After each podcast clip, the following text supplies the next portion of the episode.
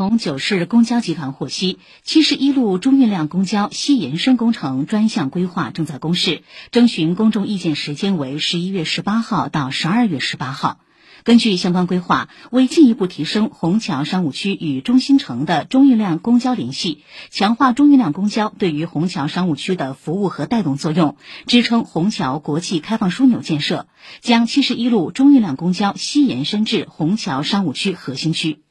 西延伸线路自五宝路站出发，沿沪青平公路、华翔路、深兰路、深长路、天山西路、深昆路至深昆路丰虹路终点站。